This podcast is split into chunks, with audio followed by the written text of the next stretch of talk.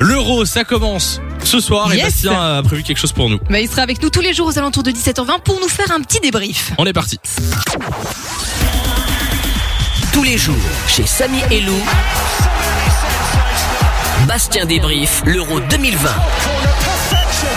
C'est Foot Family sur Fun Radio. Chers collègues, chers amis, papa, maman, m'en voulez pas, mais on risque de pas beaucoup se voir dans les prochaines semaines. Tout simplement parce qu'aujourd'hui, c'est l'euro Ça y est, un an, un an qu'on attend pour pouvoir vibrer, vivre des émotions uniques que seul Lazare, Lukaku ou De Bruyne peuvent nous donner.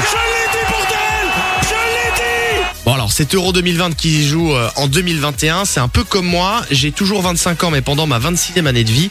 Et euh, justement, cet Euro, il connaît de gros changements par rapport aux éditions précédentes. Alors je parle pas du Covid, même s'il a déjà touché euh, l'équipe d'Espagne et de la Suède, et de tous ceux qui supportent la France. non mais je touche pas, non non pas du tout. Vous êtes pas content Triplé. Non, non, non. La vraie différence, c'est qu'il n'y a pas de pays hôte. D'habitude, il y a toujours une ou deux nations qui accueillent l'euro. Cette fois-ci, c'est 11 villes avec en ligne de mire la finale à Wembley où on espère évidemment voir la Belgique soulever ce trophée qu'on attend tous.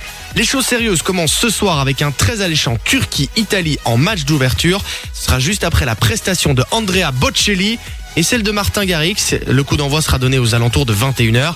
Et les Italiens qui jouent à la maison à Rome au stade Olimpico, mais qui sur le papier jouent à l'extérieur. Vraiment, cet Euro 2020 nous réserve de très très belles surprises. Demain les amis, on se retrouve pour préfacer ensemble le premier match des Diables Rouges, ce sera face à la Russie et on se retrouve tous les jours pour débriefer l'Euro 2021.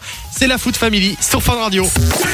De 16h à 20h, Samy et Lou sont sur Fan Radio.